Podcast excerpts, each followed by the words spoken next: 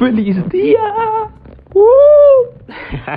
Yo creo que, mira, si nos ponemos a escuchar todas estas notas en un orden desde el primer día hasta el número 11, me vuelvo más loco en cada nota, ¿no? Como que me vuelvo más eufórico en cada nota. Al inicio, la primera nota estaba como que muy mm, fea, ¿no? Hasta me dan ganas de volverla a grabar.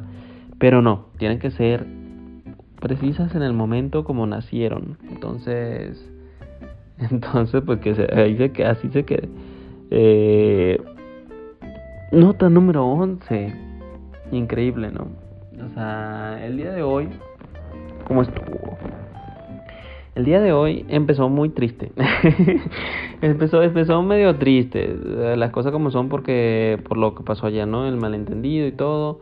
Y lo que teníamos que hablar y todo. Pero ya luego que se entendieron las cosas, que todo estuvo corriente, eh, estuvo mucho mejor. Con todo y todo, que tuve trabajo y todo, que tuve que mandar las fotos y así. Eh, estuvo bonito, estuvo muy bonito.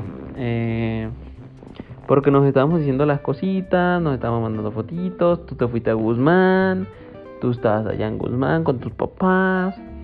Eh, te pusiste muy guapísima, me mandaste fotos en las que estabas muy guapa.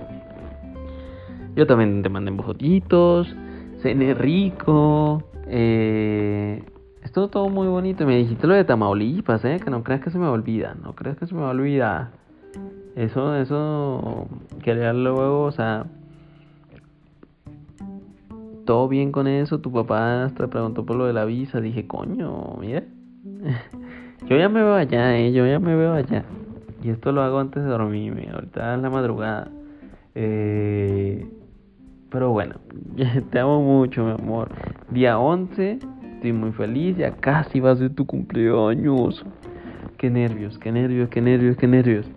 Ay, un día más en este posible que llamo internado. Un día menos de guardia, un día menos de espera para vertecito. Te amo, te adoro. Y te envío un beso tototote.